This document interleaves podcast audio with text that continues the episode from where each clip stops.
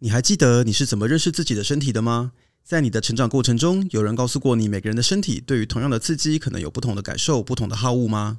以前的我们虽然曾经在学校课程里认识过自己的身体部位与器官，但教学的内容却很少告诉学生如何了解自己身体的感受，像是哪里痛、哪里不舒服，甚至有时候不是痛、不是痒，就是心里感觉不喜欢。但其实，在儿童的教育里，告诉孩子们要怎么用言语指出那个部位，并且形容这个感觉是很重要的。同时，更应该借机让孩子知道，你喜欢的可能有些人不喜欢，你不喜欢的也许有些人是可以接受的。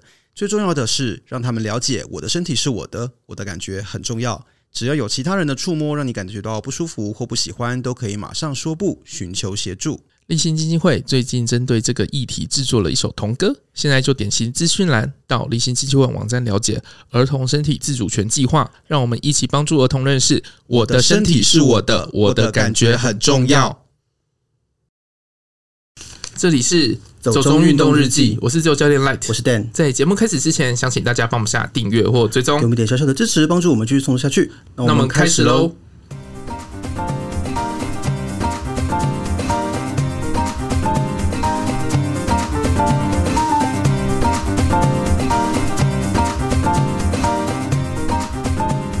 市幼儿园传教保员涉嫌性侵女童，园长称因爱小孩才报。篮球教练三年连续性骚扰六学童，法院裁定延长羁押。诶，今天听到这个新闻，大家可能会觉得有一点点奇怪，这好像不太像我们平常会报的东西哦。因为我们平常报的比较还是会跟运动或者是跟一些旅游相关的主题。那今天听起来十分的严肃。对，我们今天好严肃，就其实也没有那么严肃，我觉得应该说比较呃贴近社会脉动。嗯，就突然都是社会新闻。对对对，因为其实我们这一次刚好也是有跟立信基金会这边合作一个企划，那主要是立信基金会今年推出了针对幼儿的身体自主权还有身体意识的一份新的教材包，叫做《小心与空空鸟》，然后也出了一个新的主题歌嘛。那所以今天这一集呢，我们主要就是有邀请到两位特别来宾来跟我们聊一下这个相关的主题。那第一位是我们立信基金会公民对话处的郭玉莹处长。Hello，大家好，我是立新的玉莹。第二位是我们新北市立广福国小的代理体育教师，那也是前足球选手洪佩琪老师。大家好，我是洪佩琪。对，那今天这个组合真的是非常的新奇，因为我们通常都在访问一些运动相关的呃专业人士或者是一些业余的兴趣人士啦。今天如果回到我们的新闻的话，像刚才听到这两个新闻，我觉得应该都是大家蛮不乐见的一个状况嘛。可是，在现实的一个教学的场域里面，或者是我们在整个幼教的环境里面，确实是常常会听到这样的事情。那不知道说像呃处长，或者是说像老师这边，有没有自己听闻到比较亲近的人曾经透露过有这样的一个状况，或者是就你们的了解，我们在现在的一些幼儿或者是小朋友的教学情境里面，是不是确实有一些这样的问题存在？好，那我先回答好了。我先就我们的统计数字来说好了。其实，呃，我们常跟孩子说要小心陌生人哈。那事实上，很多时候发生在孩子的性骚扰或性侵害的加害人，大部分是认识的人。其实根据我们的统计资料，大概六岁以下的儿童遇到的所谓的性骚或性侵害的里面，其实有高达。九成是熟人，而其中有血缘关系的，大家猜多少？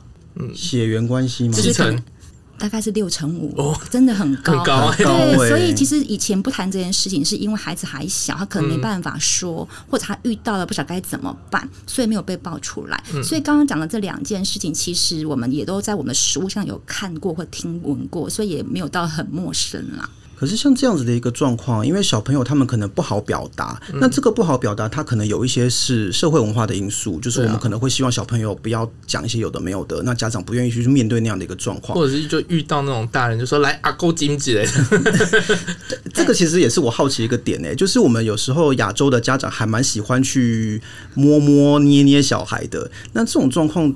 造成小朋友不舒服的状况也是有的，因为至少像我小时候就不喜欢这件事情嘛。对，对啊。那在这个状况里面，我们会觉得说，是也要请小朋友正确的去回答，就是他们不喜欢、不要这样子，对吗？对，所以这也是我们这一次的这个教材包很重要的原因哈，就是我们因为我们都期待孩子要乖，被摸一下是因为你可爱呀，怎么可以拒绝人家呢？嗯，对。可是我们来想想看哦，如果他从小的回应都被大人所忽略的话，你怎么可以期待他以后有能力说 no 呢？是，对。那不知道像洪老师，因为您自己有小孩嘛，然后也常常在学校里面接触这种小学年纪的小朋友。那像这种小朋友，他们面对比如说成年人，或者是面对认识的人去碰触他们的身体的时候，比较常观察到的可能有哪些反应呢？我觉得小朋友对人家去碰他，他可能没有意识到说他喜欢或不喜欢。那针对低年级的，我们的教育会先介绍他认识自己的身体，身体的各部位的功能，然后慢慢告诉他说你要怎么保护自己的身体。大概是这样子。可是像这些刚刚提到说教小朋友认识自己的身体啦、啊、功能啊，然后如何保护自己，它是现在学校教材里面正规的内容吗？对，现在从低年级开始都有，然后每一年都有，渐进越来越深，越来越深。哦，所以每一年都有。对，健康教育里面都会有。哦、那像刚刚那个处长有讲到说，现在我们教育小朋友说，你要学会说不。告诉他身体很重要，因为以前没有教小朋友说不要，那现在我们的课堂当中就会请小朋友说，你要勇敢的说不，你只要不喜欢，你要勇敢的说出来。那小朋友实践起来的状况好不好呢？老师我们有讲，那他可能会不太清楚，加上影片，然后加上我实际上课。我会一直指引他说：“你不喜欢，不要去触碰。然后你不喜欢让人家碰，你也不要去碰别人。那一堂一堂这样下来，小朋友就尽量不会去触碰到其他的小朋友。哎、欸，可是像我小时候比较顽皮啊，然后就是听到这种，就是人家跟你讲不要不要不要的时候，小时候都会考 C，你知道吗？就是等到真的像我们去玩鬼抓人或者什么，那个一定会碰到嘛，就会说老师他碰我呢，这样是不是应该说不要？”呃，也是有碰到这样，因为我们就已经教他说不要，对不对？嗯、那我会跟他讲说，你分得出来是故意或不故意吗？我们现在是在玩游戏，对不对？我们在玩游戏，如果不要碰到你，那我们就大家都不要玩了。一定会去碰到鬼才去抓到人，嗯，对不对？所以一定会碰到你，那不是故意的，这是我们的游戏，这样你可以接受吗？那可以的话，我们再继续来玩，这样子。这指的是低年级的状况吗？对对。嗯可是其实像呃，我知道的是这种状况里面啊，因为教材是这样写的，那课纲也是这样指引的。可是是不是不是每一个老师他都有办法去做到课纲的指引，或者是给？正确的一个教育的一个状况，因为像以前我们在健康教育课的时候，当然我是很久之前的人类，我们都是，我也是。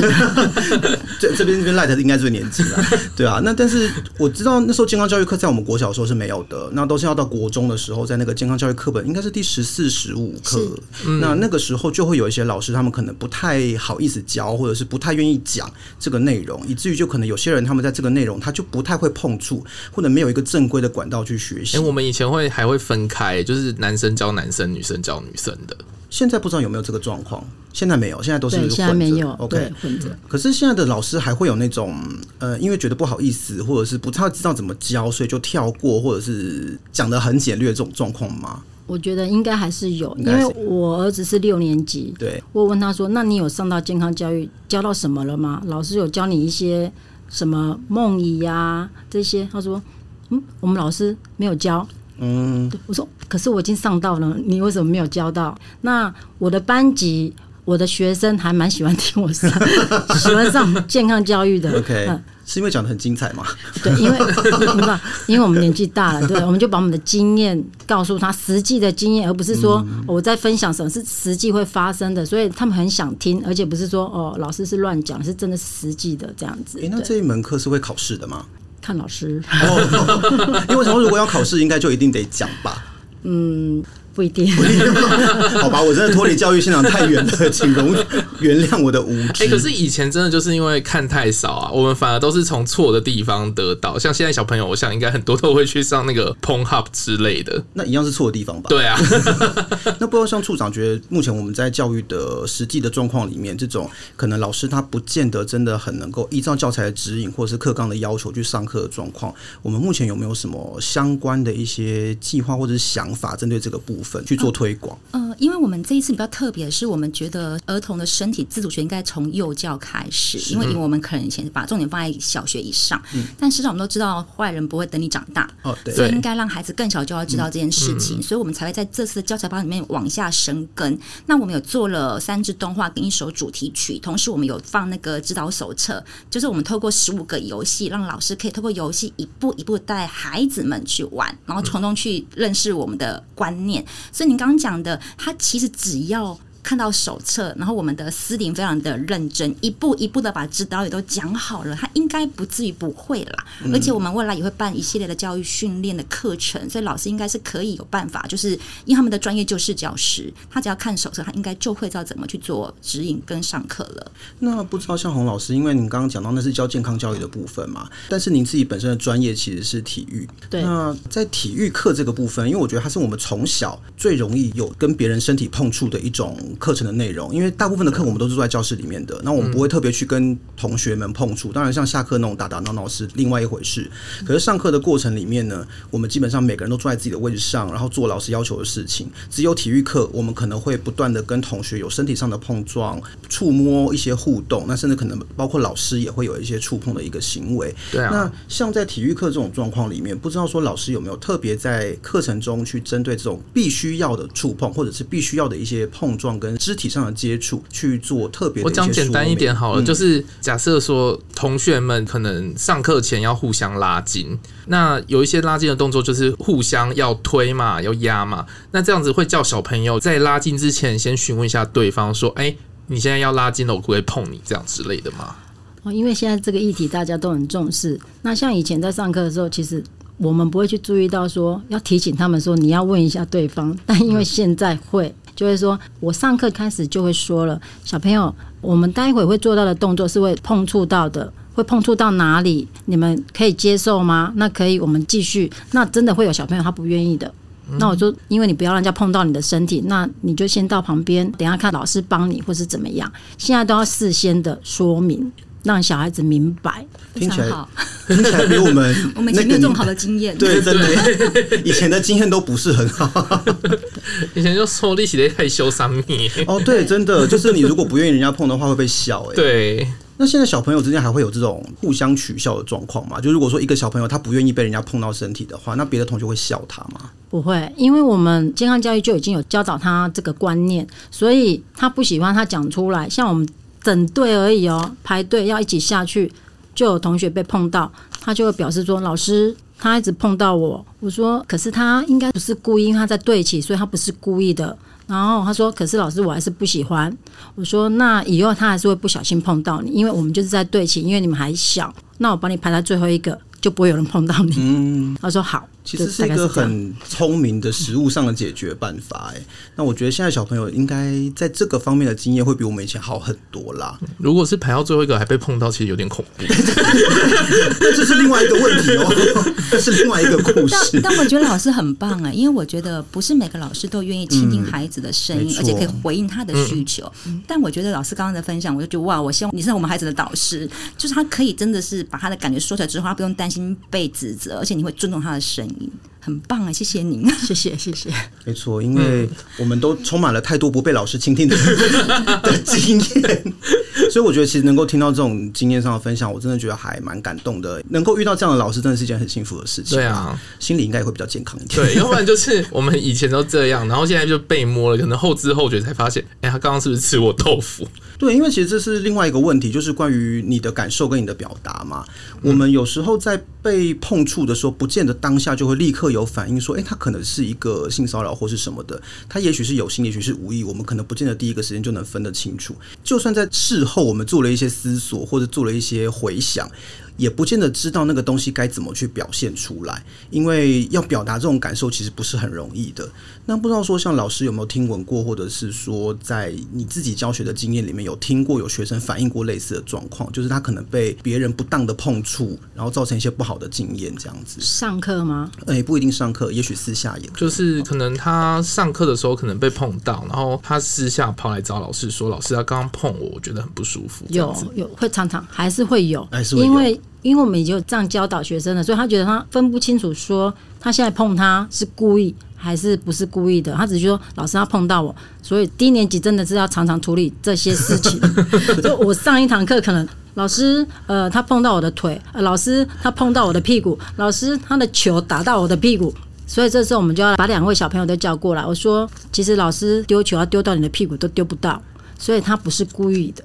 因为你们现在就在学习，那个球会乱跑，所以那个球不小心飞到你的屁股是正常的，而且是球去碰到你的屁股，我就让他知道说这不是故意的。对，那像这种状况，在不同的年龄层之间会有差别吗？比如说从高年级到低年级，或甚至更小的小朋友，他们之间的感受或者是表达会有什么不一样吗？低年级就是可能比较分不清楚他的喜欢不喜欢，他都表示就是不行，但是他分不出来是故意或是不，只要摸到他就觉得是不行。OK，中年级的话，可能低年级我们都可以手牵手一起去健康中心，三年级你跟他手牵手，老师我不要。他已经有意识，他是男生女生的分别了。嗯对，所以其实，在低年级的状态下，他们还对那个性别的意识不是那么清楚，是吗？对，嗯、其实就跟我们以前一样，三四年级就开始要画线了。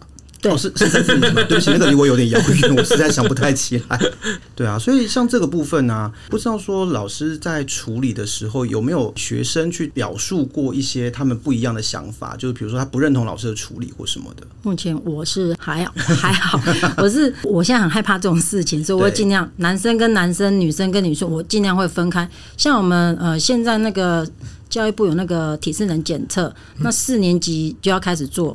然后就有一个是仰卧起坐，我不可能一个人帮全班压嘛，就会互相压，就是女生帮女生，男生帮男生，尽量让他分开，就不会发生这样的事情。嗯、OK，可是我们知道说，现在也不见得是异性之间可能会有这样的一个状况，因为 even 是同性之间也可能会有一些人他会有一些不舒服的情况。嗯、那有没有听过这样的一些反应呢？目前我碰到的是比较少，只有之前有一个老师，他有分享说，有一个低年级的女生很喜欢跟另外一个女生当好朋友，所以他每一节课都黏着她，黏到他后来他跟别人讲话也不行。对，等一下，这么小就有恐怖情人的倾向，很可怕。这是导师，因为我我们是科任老师嘛，那是导师跟我们分享说，啊，老师你可能到时候要注意一下，因为他已经害怕他不能去跟别人讲话，他会把他拉过来。就是要控制它，就对对，对会有。不知道像立新这边，我们在设想这个教材包的时候啊，我们那时候想的是身体自主权的部分嘛。当时应该也没有特别去针对所谓的异性之间或是同性之间去做考量，对吗？对，没错。而且我们光是在做角色的安排，我们都要去想到不同的性别。连肤色、族群，我们都会去考量进来。所有的关系人，我们其实性别的考量，我们是讨论蛮细致的，因为我们就希望可以打破男家和、女受害的这样的一个刻板印象。嗯，对。虽然说我知道在数字上比例上可能确实是那样的情况比较多，是但是其实现在我们主要要提倡的就是，即使它是一个科学上被呈现出来的数字，但它也不是全部的样态嘛。对。那是所有的样态都必须要被注意跟尊重的。对。所以基本上我们还是需要去考量到每一个不同的群体。对，而且其实我觉得我们的数字是非常单一的，因为其实我们如果就更多的统计数据去做细分，其实不同的性别他遇到的性别的暴力的样态不一样，所以不代表男性或多元性别的没有，而上面的样状态不一样，所以再去深究之后，你就发现哇，其实每一个性别都是有机会被遇害的。没错，因为像我们知道这几年蛮有名的，就是像所谓的玫瑰少年叶永志的状况，就是因为阴柔的气质，所以遭到一些可能霸凌或者是排挤嘛。那这些状况其实，在校园的现场应该也都，我想它都还是存在的啦。嗯，只是说这几年，因为当然 Me Too 这样的一个运动的一个发酵，那也许我们对这方面的问题会有更多的注重啦。但是我有点好奇是，是因为小朋友就是很喜欢。不正经，然后打打闹闹，他们很容易把一些我们认真讲的事情当成是开玩笑。那不知道说像 Me Too 这样的事情，会不会沦为一种被大家拿来开玩笑的一种题材，或者是就是可能就是像小朋友可能就会开玩笑说：“哎呀，老师他 Me Too 我哎，这样子之类的。”小朋友还好哎，好像我女儿他们国高中比较会有这个问题，那小朋友对这个比较没有认知，所以基本上还是要到青春期之后，对，比较会有这个状况，对。那像老师之前作为一个运动选手啊，你在过去的经验里面有没有遇过一些你自己觉得不是很舒服的状况，或者是你身边的人有一些不是很舒服的状况，或者是说，其实现在在旁人看起来，也许他是一个有问题的行为，但是当时。完全没有意识到，因为我印象比较深刻是像去年就是东京奥运的时候，郭幸存拿金牌嘛。那后来因为他的教练上前非常大力的拥抱他，那我知道这件事情在网络上曾经引起一阵讨论，嗯，就是关于这个教练到底对他是不是有一些身体界限上的侵犯。那这个东西不知道从一个曾经是体育选手的老师来看，会是怎么样的一个解读方式？我觉得这个问题应该是要问他本人郭幸存本人嘛，对 对，因为他本人的认知才是最重要的。嗯、那因为我们不是他本人，因为他是选手跟教练之间的。那我以一位选手来看，呃，我可能努力了那么多年，那终于拿到金牌。你也看很多教练跟那个选手拿到金牌的那一刻是互相拥抱的，所以。以我运动员的立场来看，其实就是很开心的一件事情，这样子而已。嗯、但是在运动员的养成历程里面啊，那种身体的碰触会不会有一些让你觉得是不舒服的？呃，因为运动有分很多项目，每个项目的不同感受是不一样的。嗯、那因为我是团体的，所以我可能会碰触的比较少。嗯、那一种可能是单项，可能是跆拳道啦、空手道啊，那些拳击、那些柔道、那些近身的，然后体操的。可能被感受比较深的。OK，对。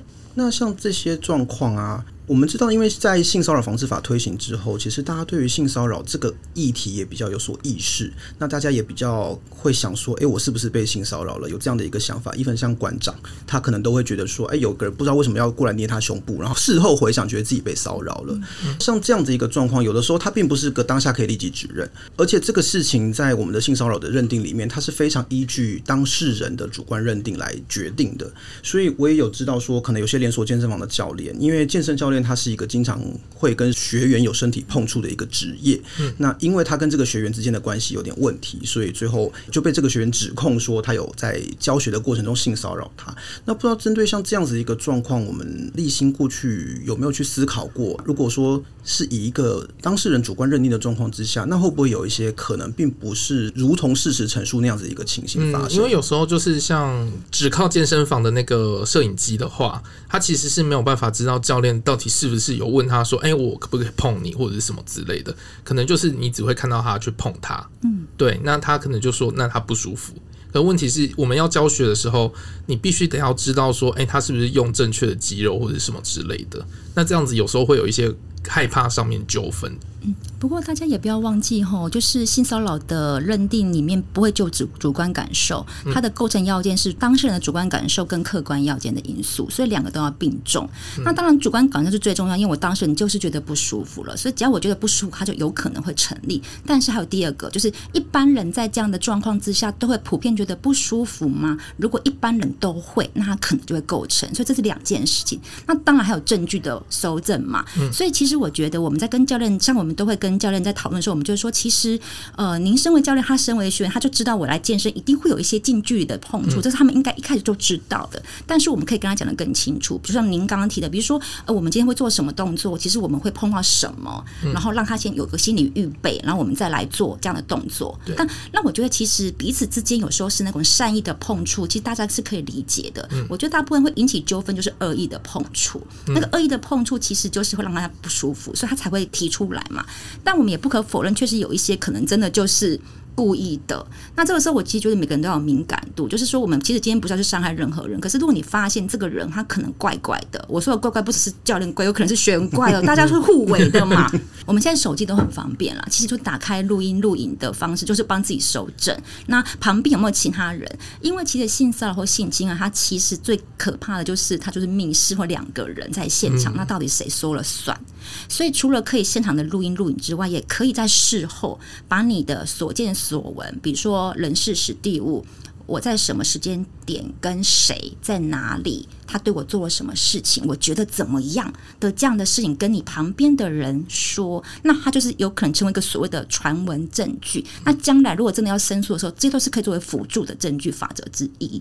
这让我想到之前那个 YouTuber 多米多罗，哦，你说那个琵琶妹事件吗？对对对对对，就自己录了一个自己去碰人家的。嗯，就是有时候真的你不能预防所有人的恶意啦，因为总是会有一些人他们的恶意是你没有办法预想。到的，真的保护自己还是蛮重要的。对，不过像前面其实处长提到一个蛮好的观念，就是像这次《小心与空空鸟》这个教材包，它是把年龄层往下延伸，就延伸到幼儿的阶段。对，那不太清楚说这个延伸到幼儿的阶段有没有一个设定年龄的，或者是预想年龄的一个下限？嗯，就是小朋友他们大概从几岁开始比较有办法去理解这些事情跟表达这些状况？应该是说我们这一次是以幼儿园为主，那幼儿园的话，大概就是三到六岁的孩子，因为三下以下太小，有时候他可能连语言还在发展当中，所以我们其实是从三到六岁开始去做生根啦。对，所以有一个设限是没有错，但也不要忘记，尽管再小的孩子没有语言的发达，可是动作是很敏感的。就说其实我们还是会跟大人说，只要这个孩子他的行为有退化。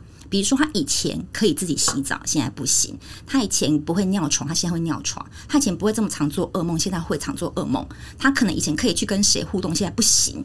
只要有这种所谓的异常的行为或退化的行为，其实我们就要留意是哪里有状况了。其实我们虽然说从小生根，让孩子有了身体自主权的知能，可是更重要是大人呐、啊。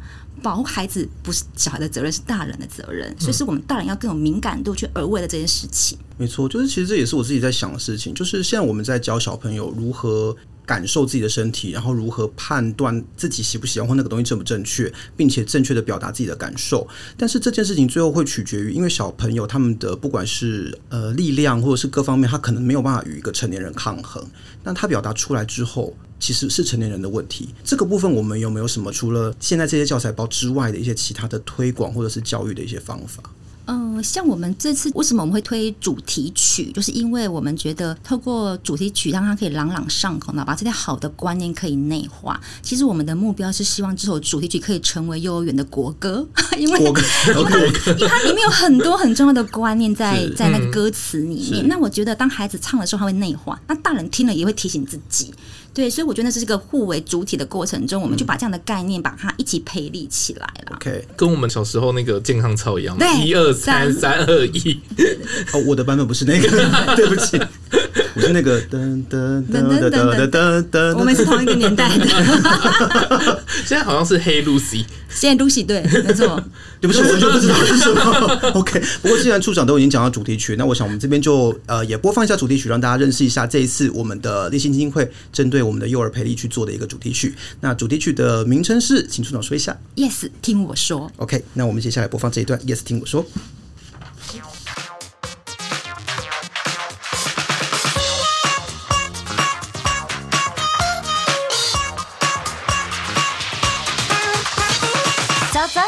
上学去，今天又是好天气，转圈圈，牵牵手，好开心呀，好开心，摸肚肚，亲亲嘴，嗯，不喜欢，不要碰我，别人说不要，就是不要。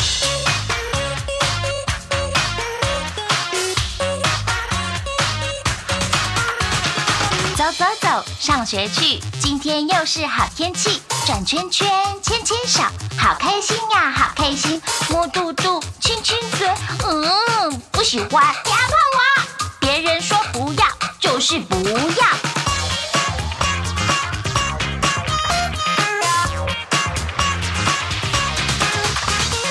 一起玩，牵牵手，真开心，笑哈哈。一起玩，摸肚肚，真开心，笑哈哈。耳朵，捏捏脸，哈，生气，不要弄我。我说不要。Stop stop stop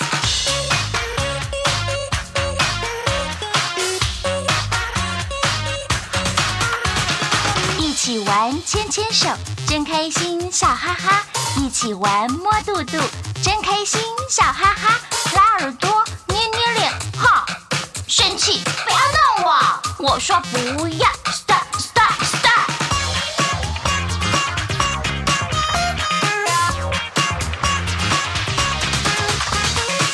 一下哭，一下笑，真不知道要怎样。听你说，好喜欢，耶耶耶耶。听我说，不喜欢，no no no no no，我的身体是我的，我的感觉很重要。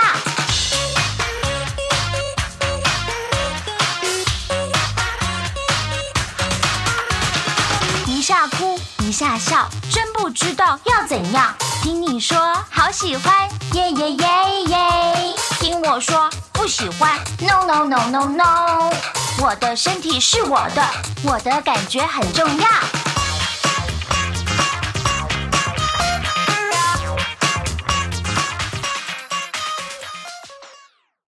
OK，那刚刚听到的是立信基金会这次制作的歌曲《Yes 听我说》。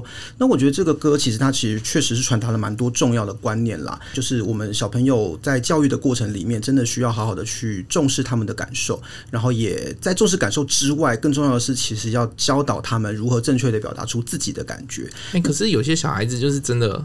他害羞，你知道吗？就是很内向，就是我啊，就是逆来顺受。人家就是抱什么啊，我小时候也是这样，人家捏什么我就这样。嗯，可是不开心又也没办法讲。对，可是像这个小朋友没有办法讲，或者是小朋友觉得讲不出来不好意思的这个状况，那不知道说立新这边觉得说我们可以怎么样去面对或怎么样去鼓励小朋友？是的，其实我觉得我们虽然都很爱跟小孩说你要勇敢说不，但我还是要讲一次，就是孩子有时候不说不不是他的问题，或他说了没有被重视之后他就闭嘴了。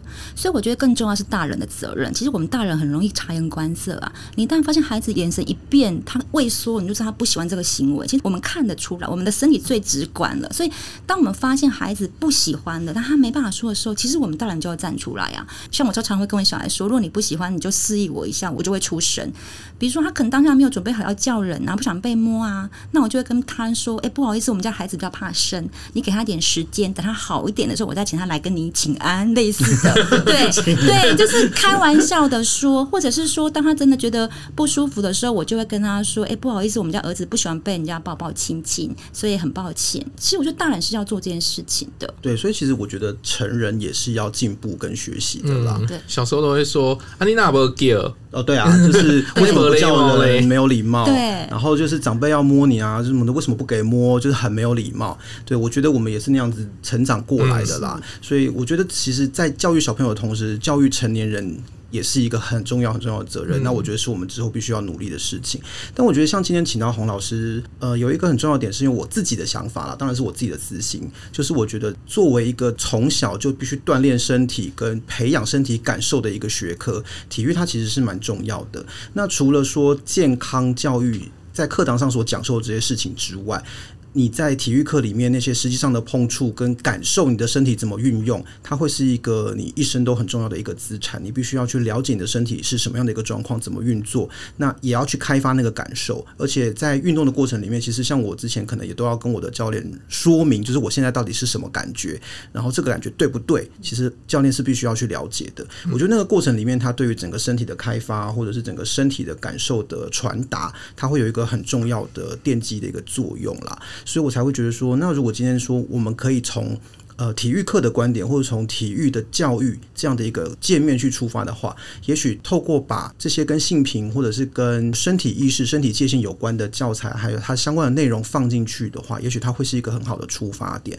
那我觉得透过这样一个更实际的、更具体的方式，小朋友他也会更明白自己的身体。那个界限在哪里？对啊，就是他们可能不喜欢就不喜欢，但是也可以知道他们到底喜欢什么。嗯，所以我觉得呃，大家都要好好运动，讲的很心虚。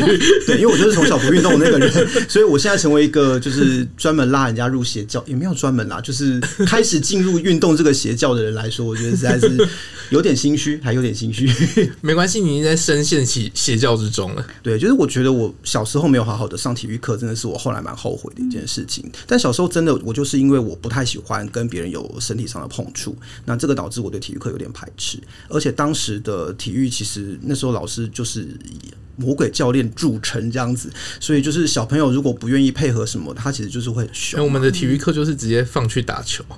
通常都是这样，可是我小时候，我小学的时候，那个体育老师是好像是带我们学校的足球队的吧，然后那个老师就很凶，然后你上课如果没有没有办法跟上或没有办法配合的话，其实就他就对你不太好这样子，所以我小时候变成说对体育这件事情有点排斥，那变得很晚才开始去认识自己的身体，那导致我现在就整个人都不协调嘛，就是大脑跟四肢是分离的，然后走路会自己绊到自己那一种，对啊，没关系，可以跑步就好。跑步也会得到，重点是这个，对啊，所以我觉得其实小朋友如果他能够从小去好好的认识自己的身体，他除了在体能上或者是精神上的一个锻炼之外，其实对于身体意识的那个建构，我觉得会是他一辈子都受用的事情啦。嗯，那我想今天真的非常非常感谢立新基金会的郭玉莹处长，还有广福国小的洪佩琦老师来跟我们对谈这件呃很重要的一件事情。那我觉得是一个非常棒的议题，也是我们自己节目。第一次做的一个尝试啦。最后就是在听完了我们这些讨论之后啊，那这次关于立信基金会的新的教材《小心与空空鸟》，那他们其实有放在他们的 YouTube 上面，大家只要到 YouTube 频道上面打关键字“小心与空空鸟”，就可以找到这一次立信基金会最新的教材包的一个相关的内容。也请大家记得一定要去观看，然后也把这些东西内化到我们自己的心里面，告诉自己，我们必须要尊重每一个人的身体界限，那这绝对会是一件非常重要的事情。难得我们这一次这么严肃，对，我觉得太太严肃，突然好不会收尾。好，那如果你喜欢我们的节目，不要忘记要下订阅或追踪，也欢迎在各大平台按赞、留下五星好评，并帮我们节目分享出去。也可以在 Facebook 或 Instagram 搜寻“走中运动日记”，有任何问题都可以私讯或留言给我们。谢谢，拜拜。拜拜。